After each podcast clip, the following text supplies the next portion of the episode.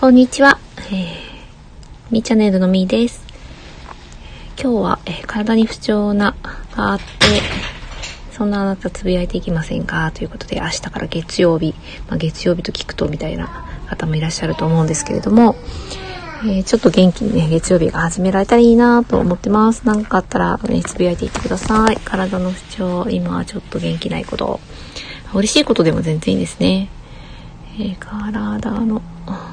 方への。ちょっと。つぶやいていきませんか？黒ボンジュールさんこんにちは。ありがとうございます、えー私の中の招き いいですね。この猫ちゃんかな？いいですね。えっとちょっとなんかね、今調子悪いな、みたいな、明日から元気やりたいな、みたいな方いたら、えーこちらでつぶやいてください。えーちょっとね、こ、体の、えー声を聞くっていうことを、え今、いろいろ、え勉強したりしていて、なんかね、その、不調から読み取れるようなこと、えあったらお伝えできるかなと思っています。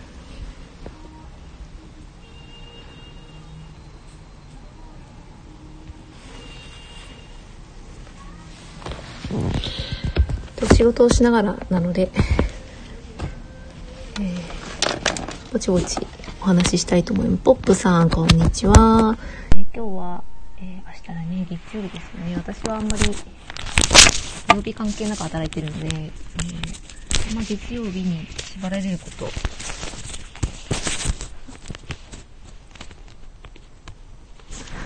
こんにちは、ポップさん。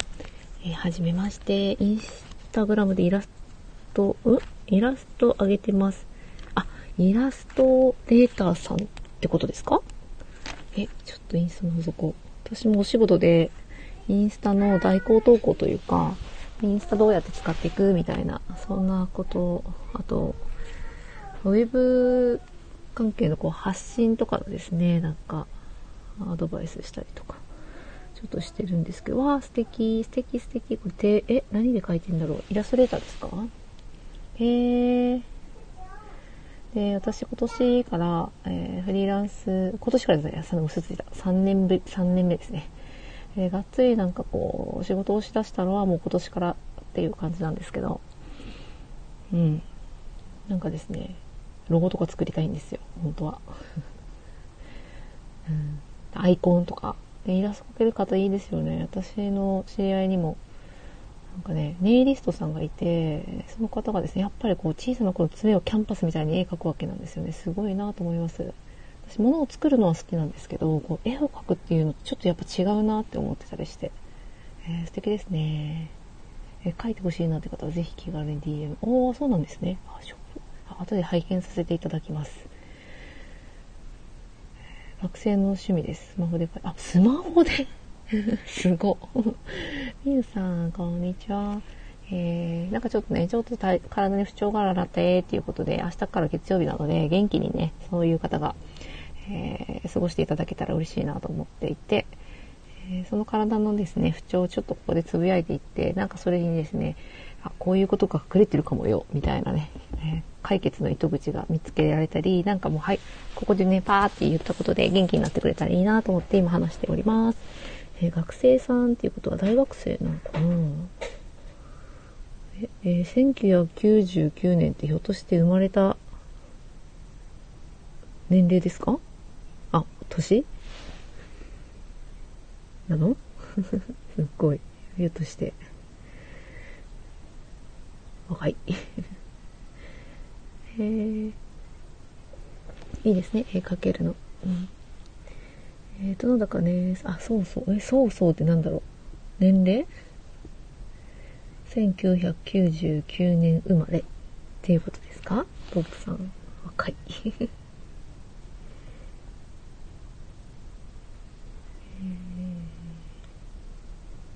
趣味でこれだけのですね、をスマホで描けるって、すごいな。ちょっとね、悩みを、がどうのこうのとか言ってますけど、ちょっと全然違う話してますけれども。うん。学生さんってことは、1999年計算ができない。大学生さんかな？かな、うん、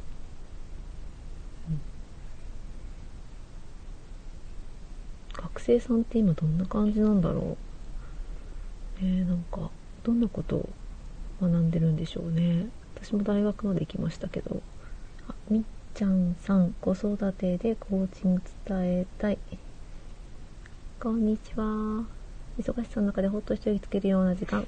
子育てのヒント探し、これまでの子育ての経験談を聞きながらお伝えされてるんですね。わ、素敵ですね。子育ての子が、ね、ちょっと違うのがまたポイントですかね。今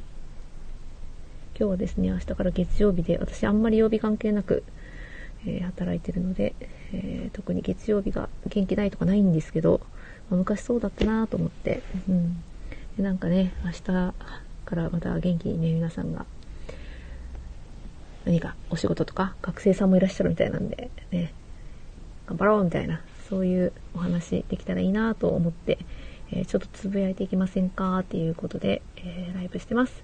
えー、新ママなおちゃんさん、こんにちは。ありがとうございます。え今日から心を楽にする方法、を楽しく生きるためのヒント、今後引き寄せるコツなどをお伝えしてます。わあ、いいですね。私も今日はマインドフルネスを少し勉強してきました。いろんなことがね、知ってると、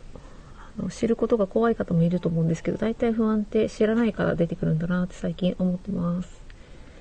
えなんか皆さん、なんか元気を与えていらっしゃる方の方が ここにいらっしゃるみたいな気がして、え逆に、えー、皆さんのなんかいろいろ活動されてると思うんですけど、なんかどういうことで、えー、なんかこう、周りの方に元気を与えられている方なんでしょうか？あなたの元気をチャージするってね、私のところに来る理由があるのかなっていうようなね、もうすでに元気いっぱいのような気がしますけれども。うーん、なおちゃんの心のサブリスピリチュアルカウンセラー。ああどんなツール使われてるんでしょうね。スピリチュアルカウンセラー。なんか、こう、前世見見られたりとか、そういうことかな。チャクラがどうのこう、ね、いろいろいらっしゃいますもんね。私もでも嫌いじゃないです。興味めっちゃあります。私が、まチャクラって、あのー、ご存知ですか？なんか聞いたことある方、ヨガとかね、されている方、ね、詳しいかな。私はそちらの方ではないんですけど、あのー自分の体を使ってチャクラが開いているとか閉じているっていうのを調べる方法があるんですよ。それをちょっと学んだことがあって。うんえ、そこのポイントには神経がすごくね、あの集中してあるっていうね、体の構造的なもので、そこをチャクラって呼んでいる昔からですね。それを人間が、まあ、無意識に感じていて、昔の方はですね、そういうのをキャッチして、うん、ネーミングつけて、ちゃんとそこを大切にしていたっていうのをね、なんとなくえー、今は感じて、ああ、すごいなって、昔からこう語り継がれていること、あの、やっぱり見直すことっていいなとか思っています。え今日は、あのー、明日から月曜日なんでね、皆さんが元気になってくれるような、なんかお話ができたらいいなとか思ったんですけど、結構悩みがある方いない、いないのかな？どうなんですかね？私、私の悩みをじゃあ、私はですね、今、仕事しながら ライブしてるんですけど、もうですね、今、あの、言語化するっていうことに、えー、他のライブでも話してるので、収録に残ってるんですけど、言語化するのがですね、人生を救う、人類を救うんじゃないかと思っているんです。な大げさな話。でも、なんかこう、子供たちに何かを伝えるとか、えー、昔の人がずっと大切なものをこう伝えてきてくれているのって、えー、見るか聞くか、まあ、感じるか、うん、どれかで必ずこう残してくれてたわけで、で一番わかりやすいのがやっぱりこう言言語、うん、文字、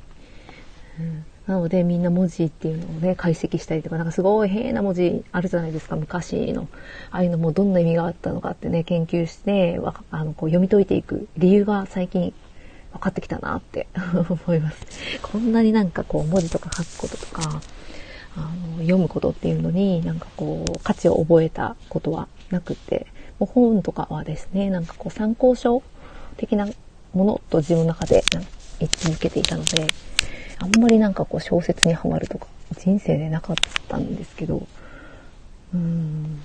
文字、すごい重要って感じです。今、だからライティングをですね、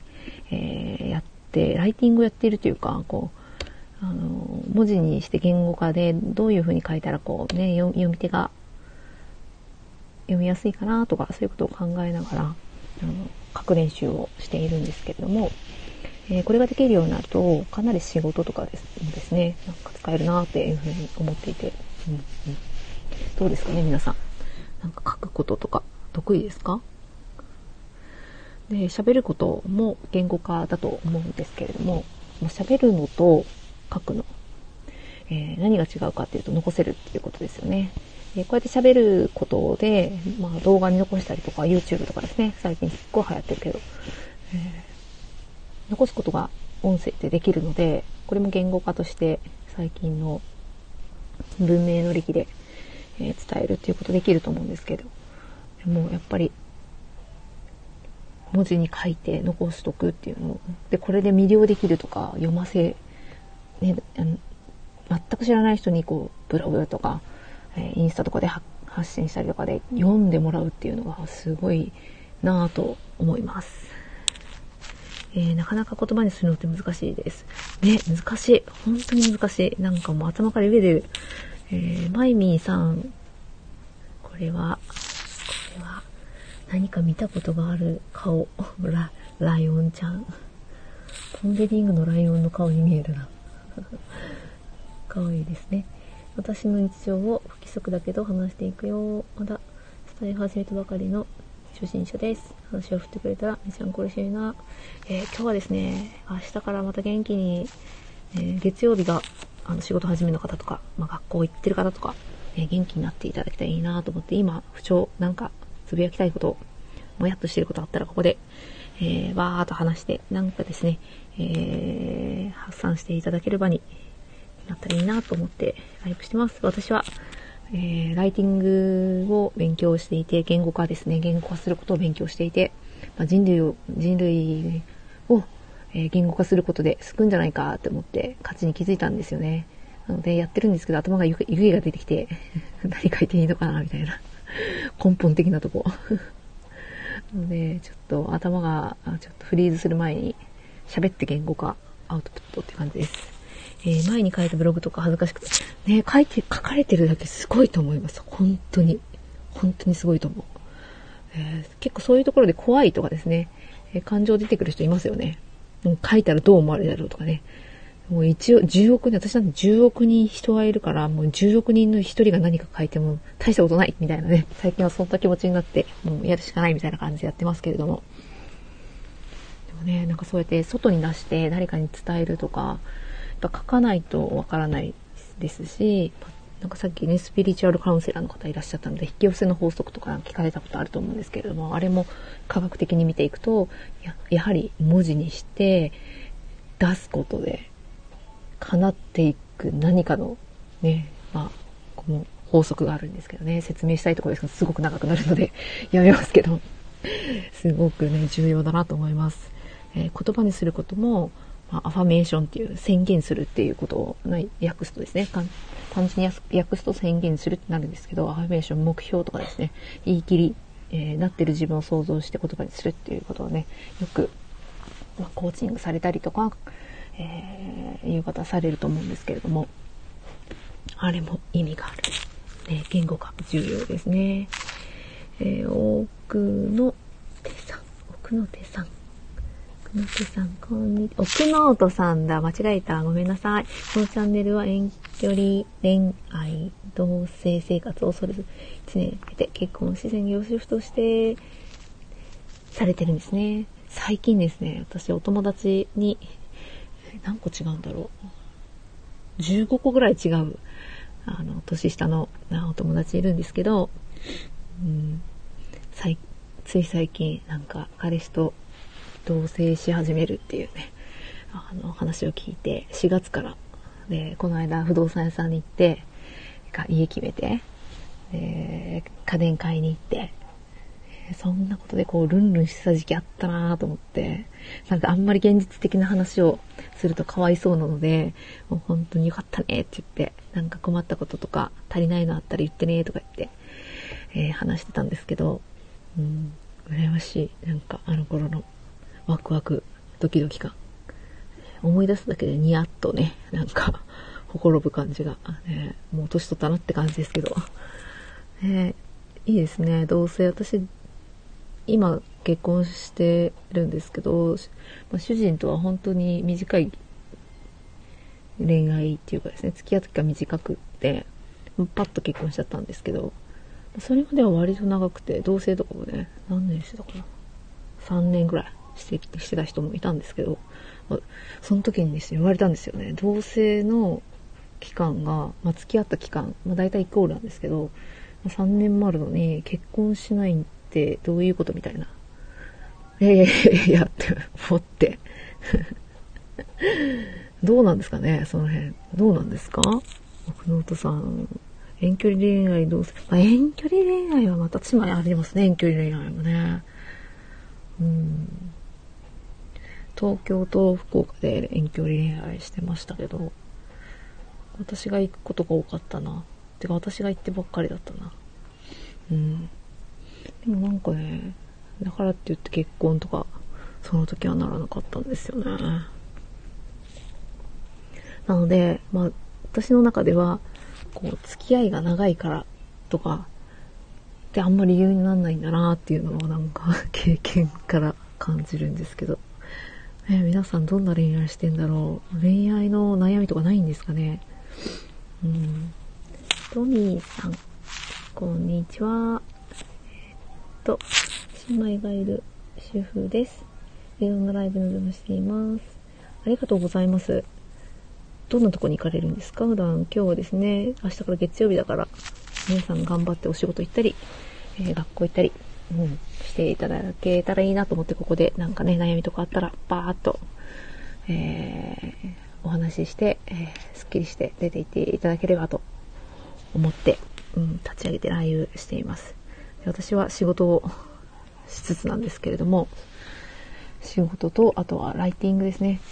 えー、なんか文字を書くっていうことに価値をちょっとですね、最近感じてしまって、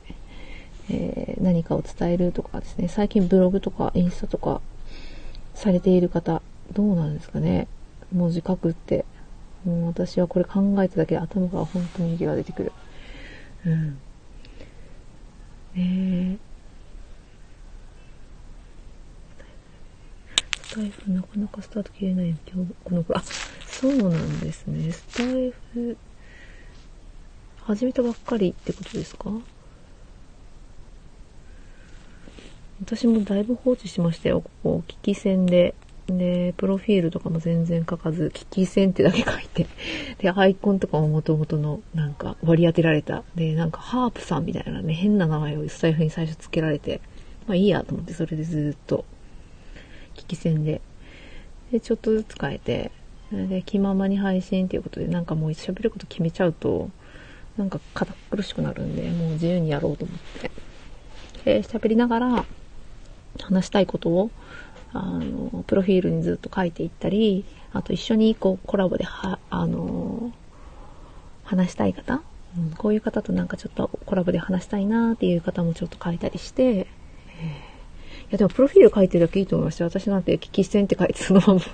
放置してたので、うん、で、何をしてるかわからない人だとなんか絡みづらいですよね、相手からは。うん、まあ、あえてね、なんかこう、ご自身のこと隠されてる方もスタイフ結構いて、で、話をこうして、夜、夜中とか盛り上がるんですよね、話。で、話していくと、むっちゃすごい人やったみたいな、いらっしゃるんですよ。で、あのいろいろお話聞いてると、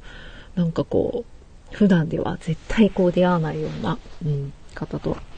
出会ったり、フォトグラファーの方だったんですけど、うん、えー、なんか、えー、海外の紛争とかがあるような地域まで、で本当になんか伝えたいもの、伝えたいものというか伝えないといけないものがある。まあ、戦争だけを取り上げてるっていうわけではなかったんですけど、ちょっとしたその、そこにいらっしゃる人の、えー、表情とか、まあ、そこの自然とかそういうのを全部まとめて、えー、写真にこう残して、えー、伝えるために撮りに行くっていうね。だからすごい赤字ですとかって、ね、なんか言われてたんですけどそれ以外がすごかったんで、あのぜひ、えー、続けて頑張っていただきたいなって話聞いてて思ったんですけどその時はでも写真の話とかしてなかった。何の話してたんだろう。なんかすっごいたわいもない話してるとだんだんだんだんなんかその何やってるんですかの話になってきて、で、なんか好きな、なんか、ことって、音楽ってとか言うと、音楽とか、ね、ああいうのってその人の好みが出てきて、えっつって、ひょっとしてみたいなですね、そういうなんか、あの、すごい方に出会える。まあ、今はクラブハウスとかの方がすごいのかな。なんか、クラハズカレーとかって言ってね、なんか、なんでしょう、あの、こう、ギラギラ、ギラギラギラギラしてる。みんながギラギラしてるわけじゃないけど、ね、すごくこう何か伝えたいことがバーンとある方がですね、めっちゃ話してる場所っていう感じが 私の中ではするんですけど、でも、あそこまで明確だと、すごい人生早いだろうなって思ったりとかもするので、やりたいことっていうのを明確にする。で、何をしているかっていうのを、ルームにバチッと書いて、タイトルにして、皆さんこう、話されていて、で、やっぱり私はもちらは何回か話したことあるけど、そんなになんか大きいところで話すっていうことはなく、聞くことが多いんですけれども、やっぱ著者著者さん、本を書かれている方とかとつながれるっていうのが、すごくこ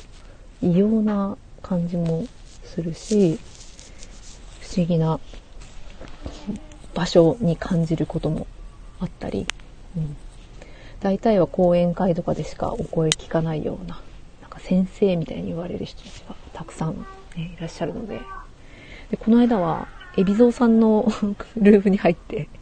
たまたま立ち上がってたので、ルームに入って、聞いてたら、渋谷のあの、前のスクランブル交差点のところを貸し切って、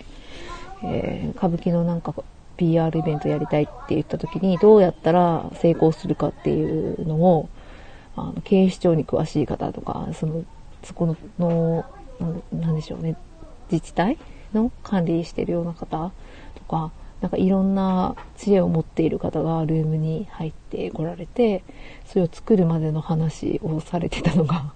いや、こういうのって本当になんかミーティングルームで行われているだけで、こんなオープンなところで聞けないだろうみたいな。えー、そんな話も聞いたりとか、あと水道星博士、ご存知ですか？若い方だと知らないかもしれないね。あの、芸人さんなんですけど、最近は結婚されてから政治とかに、ね、お話、えー、話題が、えー、出てくる方で、まあ、政治家ってわけじゃないんですけど、すごい政治的なことをお話しされることが増えた方で、すごく考え方が、うん、共感できるところがあったりして、そそその方が建てたルームで、もう20年来のファンですみたいな方が出てきてすっげえと思って、20年来のファンと、えー、そのね、芸人さんが本当にたまたまその時間にタイミングがあって話ができるとかってやっぱすごいなって思いながら、うん、聞いていました。ね、なんか昔の芸、ななんだろう。なんていうの？コントみたいなのを覚えてあって、それを伝えて、あ、すごい懐かしいみたいな話を、ね、それまですごい政治の話みたいなのされてたんですけど、いきなりなんか昔の話になって、それをなんか全然知らない自分がまた聞いているっていう、その感、それをこう、俯瞰して考えると、なんか異様な感じもしたり、不思議な感じがしたりっていうね。ね、すごい世の中変わってきてるし、えー、変わる速度が速いなって思ったりしています。このスタイフもまあ同じような感じですよね。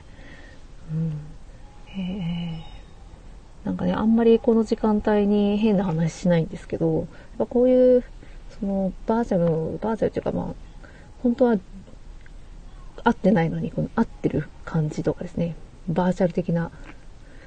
ことをちらっとこう、垣間見ると、やっぱりこう政府が出してるムーンショット計画をが頭にすぐ浮かんでくるっていうね。うん、ご存知な方はいるかなムーンショット計画気になる方調べてみてください。内閣府が出している政策です。えー、僕のお父さん、こんにちは。主に楽しく元気が出たと言ってもらえるようなコンビニスイーツのお話をして、あ、コンビニスイーツ。私はセブンイレブンの杏仁豆腐が恐ろしく好きでした。さらに面白かった、楽しかった。ああ、そうなんですね。なんかですね、元気を与えられてる方が、が来る、来られる感じですね。えー、今日はですね、元気がない方が来て、ちょっとここでつぶやいて、そして元気になって帰っていってくださいって、ちょっとそんな思いも込めて立ち上げたんですけれども、うん。えー、なんとなくですけど、元気、普段自分が元気を与えられている方、プレゼントされている方が結構来ていただいて、私が元気がないのかな。今でも正直あの悩んでることは私自身はあって、え今日夜、あの、今コンサル受けてるんですけど、まあ、その中の一環でその言語化、自分が伝えたいことを言語化するっていうところもちょっとプログラムで入ってて、えー、ライティングの中で、えー、その書き方とかですね、えー、伝え方とか、えやるんですけども、宿題があってですね、それをしていたんでした。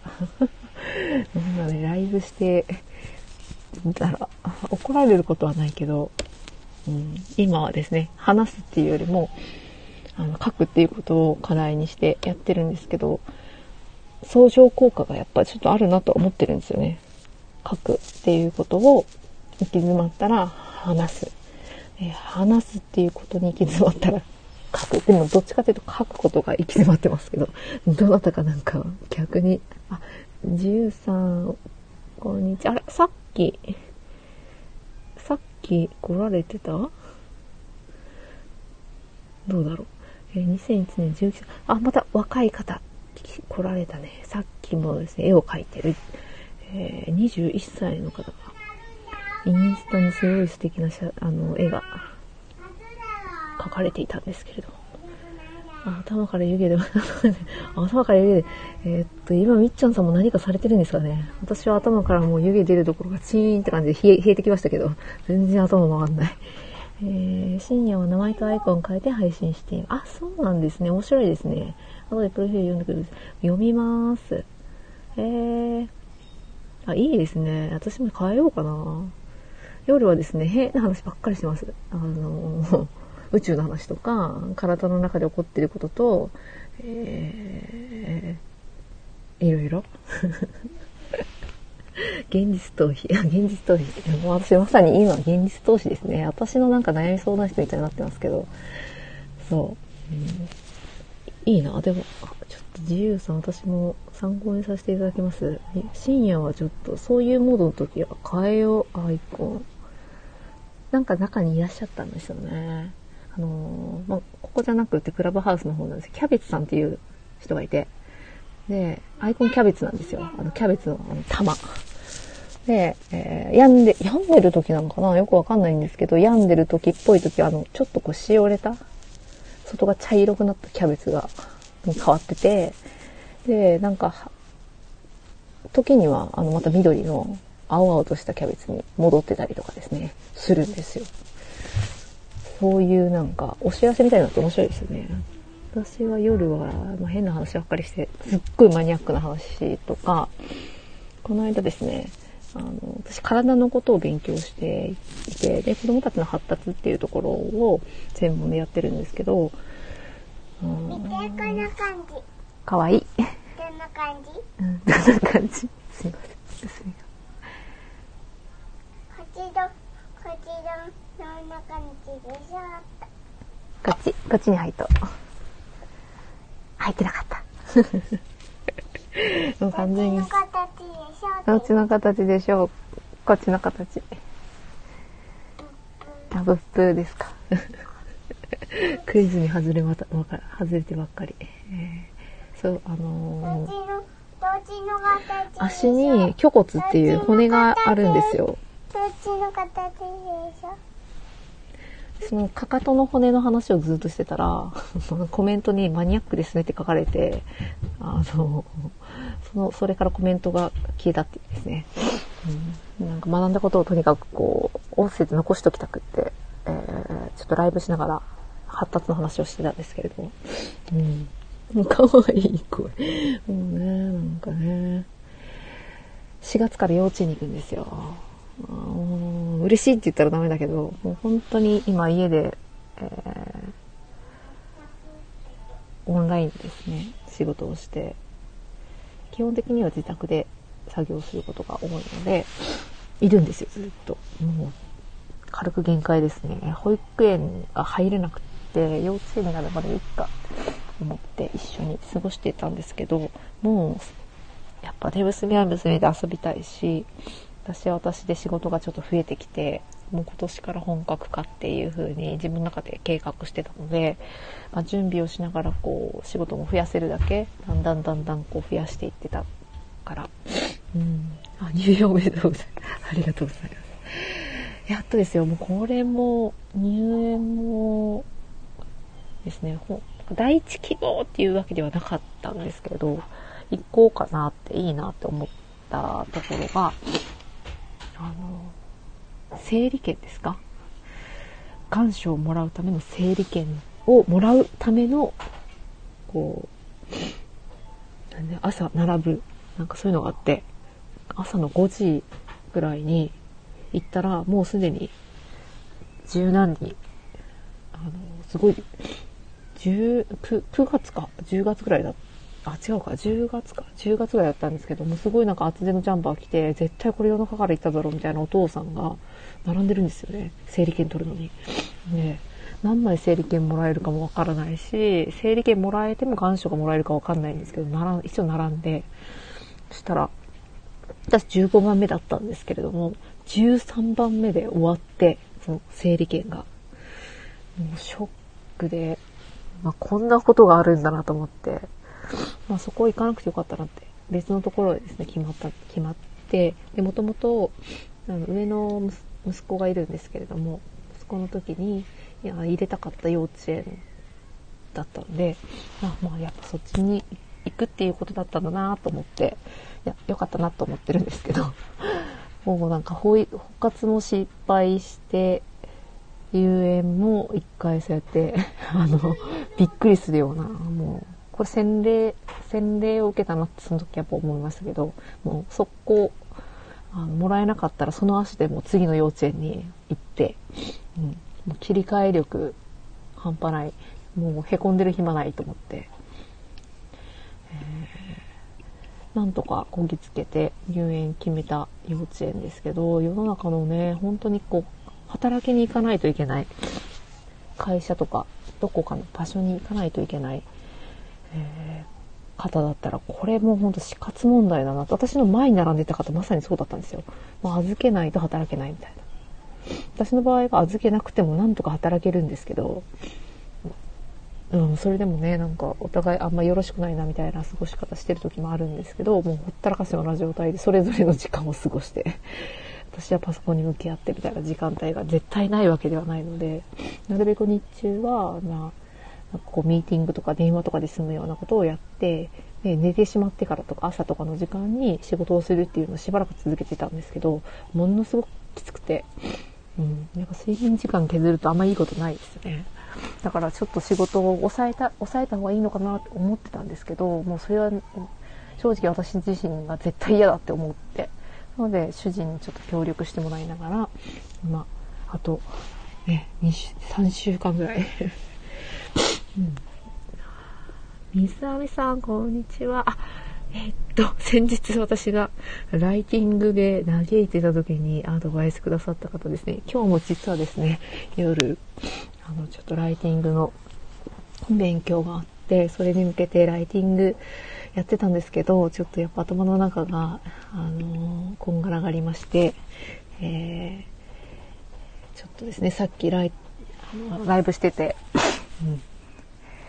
今回はこんな違うタイトルで話してますけど、結局私のなんか悩み相談みたいにちょっとなっているという感じです。あたたた。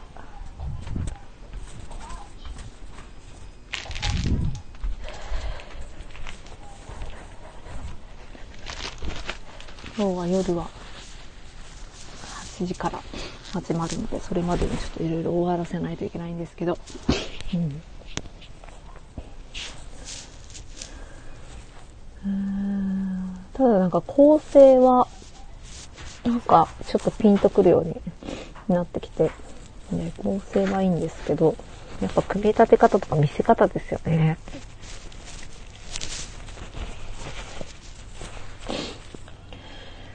これ出さないといけないんですけど、本当はね、なんかね、もうちょっと早めに終わって出して、えー余裕を持って8時を迎えたかったんですが、あの、日中ちょっとマインドフルネスっていうね、ものを学んでいて、えー今そちらの方ですね、学びを深めているところなんですけれども、やっぱりこう、インプット型になりやすいタイプなので、自分の中でこう、頭の中でね、いろいろ考えていることを、やっぱ外に出すっていうのがものすごく重要ですね。えー、ともクルーズさん、こんにちは。えーっと、アイコン買いました。看護師。看護師さんを YouTube 動画編集チャンネル運用農家が自分らしく生きるできるマインド発信筋トレすごいなんか多彩ですね副業ってことですかね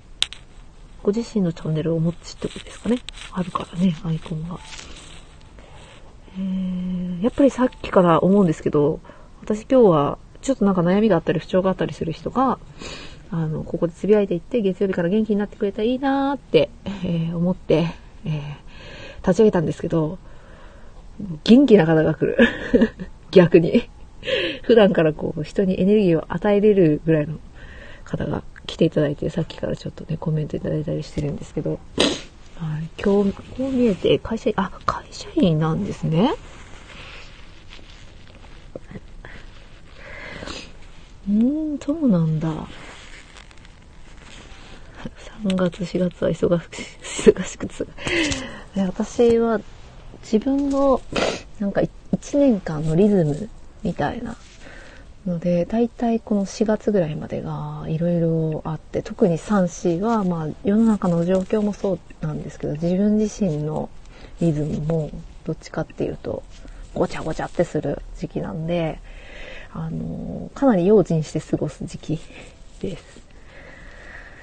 なんかむ、むやみやたらにこう、手当たり次第予定を入れるっていうことをちょっとやめて、でなるべくこう自分のキャパを少し残したような感じで過ごして、えーそれでも忙しいんですけどね。えーやっぱりこう、年度末、年度始めななのでで、今年はちょっとね、子供の入園とかも重なってるんですが、まあ、でもそれはちょっと私にとっては嬉しい、あの、行事なので、4月がちょっと落ち着いたらと思うんですけど、もうちょっと計画立てていることがあるので、6月までにね、ちょっと作り上げたいことがあるんで、準備しながらって思うと、どんどんなんか、やることが、目白押しって感じで。すごいですね、でも、会社員で、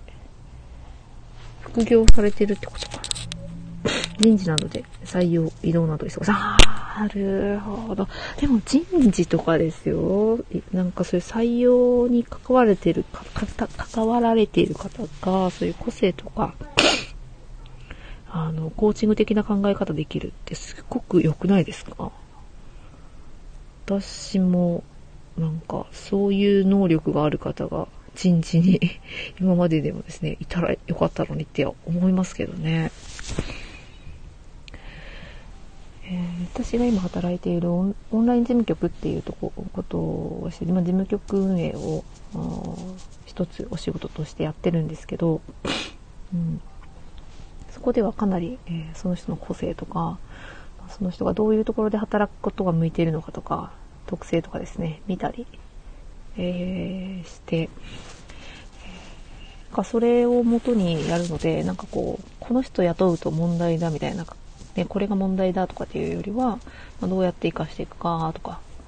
どういうところで行き詰まったりするからどうやってフォローするかとかなんかすごく客観視できていいなって思ってます。でその中でどういう方向になんかこう育っていくっていうか自分自身が成長していくかっていうのもかなりなんかフラットに見えてくるのでなんかできないことにやたらへこむとかですね、え、そういうのが少なくなったなっていうふうに思います。人と比べてすぐこう落ち込んだりとか。昔はよくしてたんですけど今はなんかマイペースにもともとマイペースなんですけどね。あんまりなんか逆にその合わせないといけないとか思い出すとちょっと不適合、不適合感が出てくるというかですね、ちょっと逆に苦しくなって、まあ、なんか距離を置きたくなるとかっていう側面があるんで、もともとそういう性格が、まあ、こう、そうしたんだろうと思うんですけど、かね、こう人に紛れて、みんなに合わせてやっていかないといけなかったら、どんどんテンションを落としていくっていう、なんかそんなとこあったなって。いや、うまくこう取り繕えないわけではないんですけど、ものすごく疲れるてたかな。家に帰って40分ぐらいなんかぼーっとしてた時期とか若い時はありましたね、今はでも全然そんなことないですね。もうずぶとくなりましたね。うん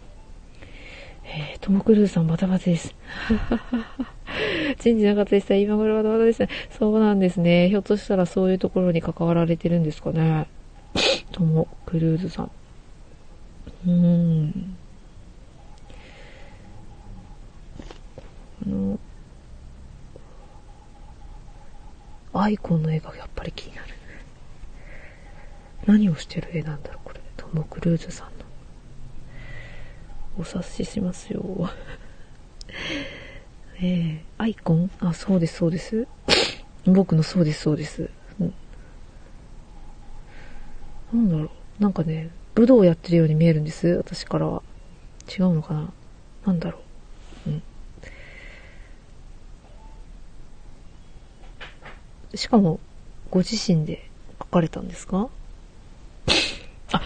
これスタイフで電子やった方ですね。ああ、そうなんだ、やっぱり。えー、さっきも絵描いてるっていう若い方がいらっしゃって、そう、あ、そうそう、ポップさんか。大学生で。で、なんかインスタ覗かせてもらったらすごく素敵な、ね、線描画っぽい感じだったんですけど、おしゃれな感じの、いいなと思って。私もなんか、アイコン、欲しいな。深夜は名前とアイコン変えて配信しています。そうね、そういう方もいて、面白い。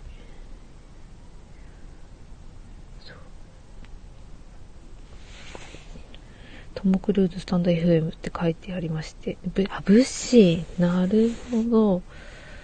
ぱりそんな風にちょっと見えたな。何かされてるんですか、武道。私も最近、こう、武士道を学ぶってわけではないんですけど、禅とかですね。老眼でよく。いや、わかりますよ。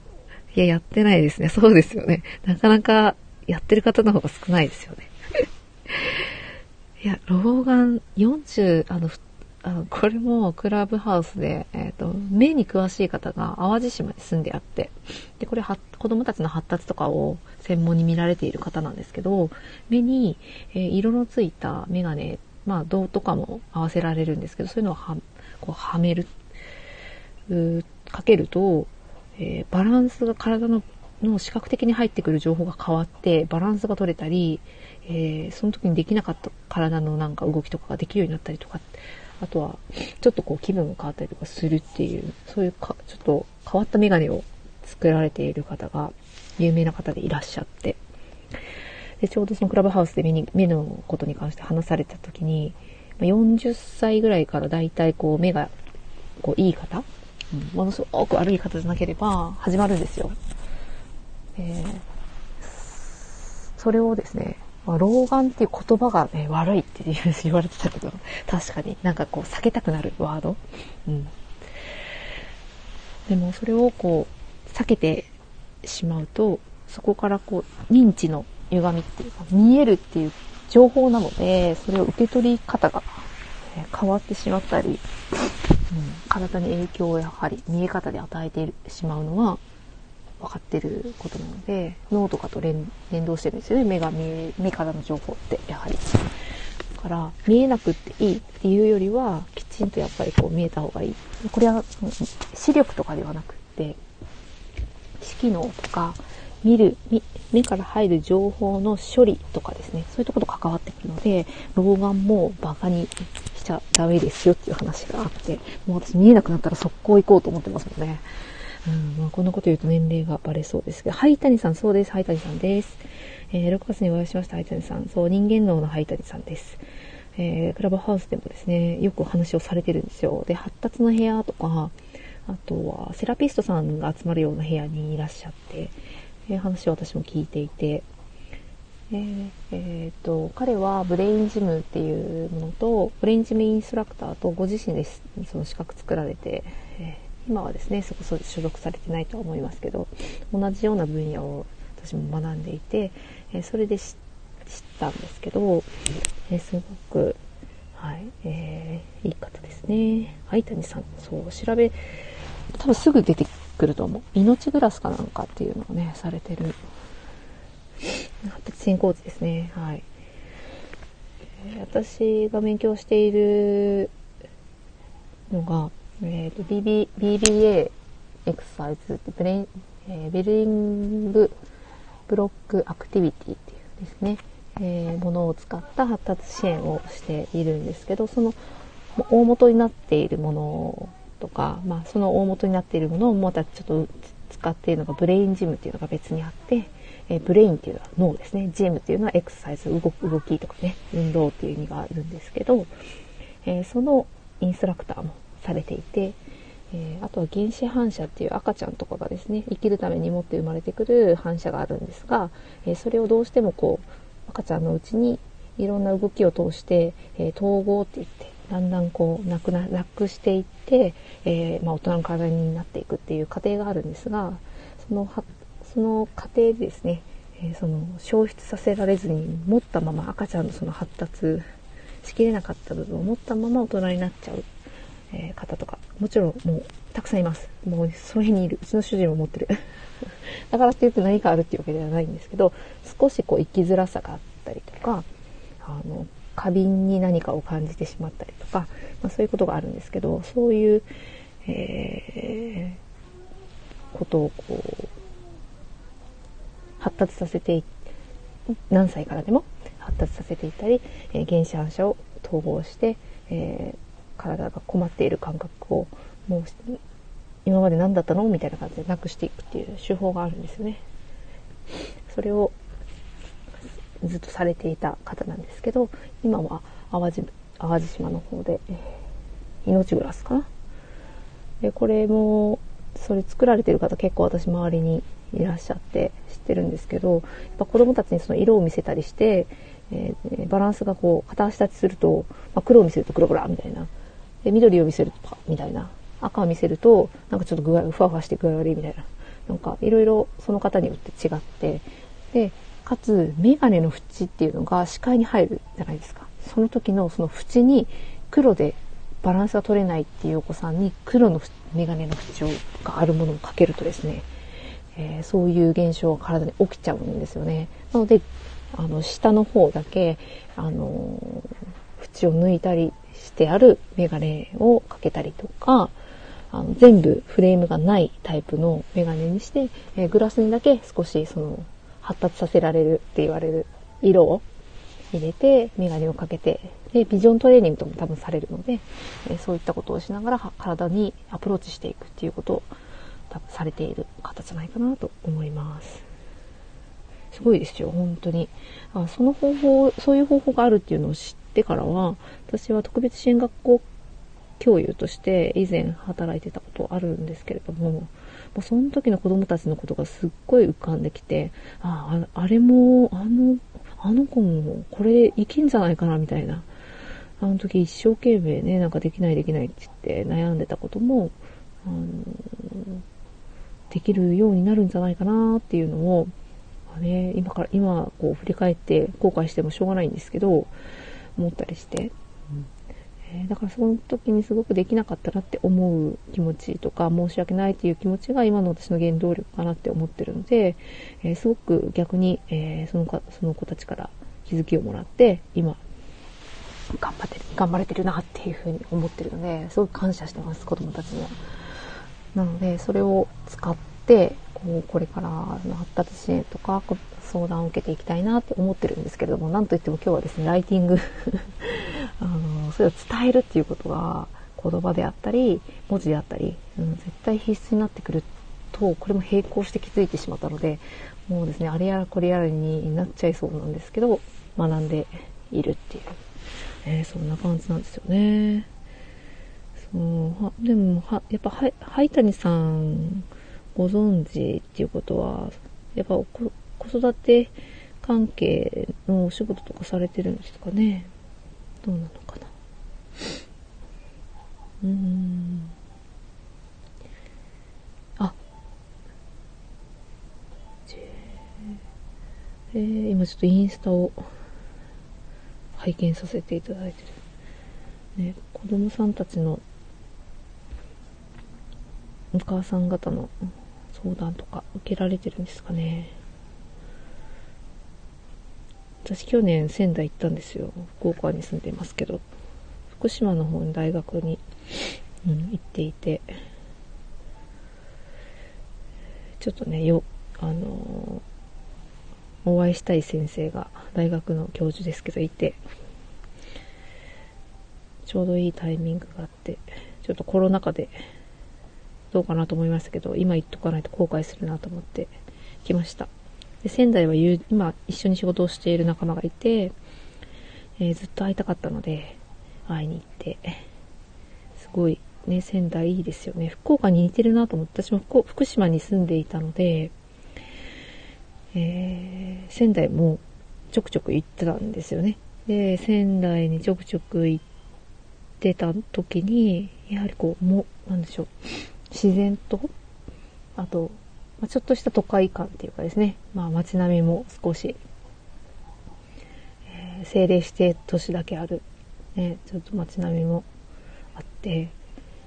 あそういうそのバランスがすごく似てるなっていうふうに思っていて。で福岡は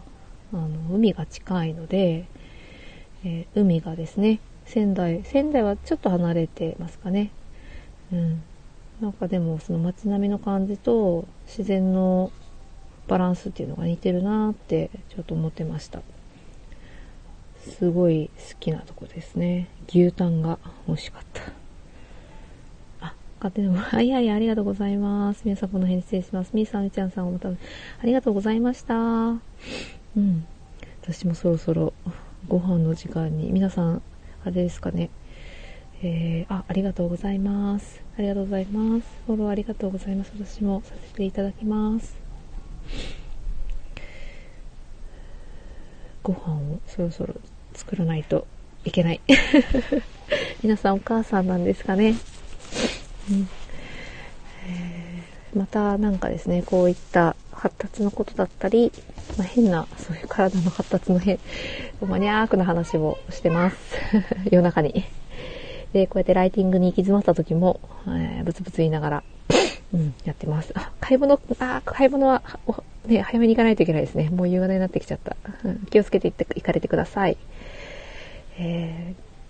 たくさんの方に来ていただいて嬉しかったです。また、ぼちぼちライブ、ライブしたい内容のテーマは、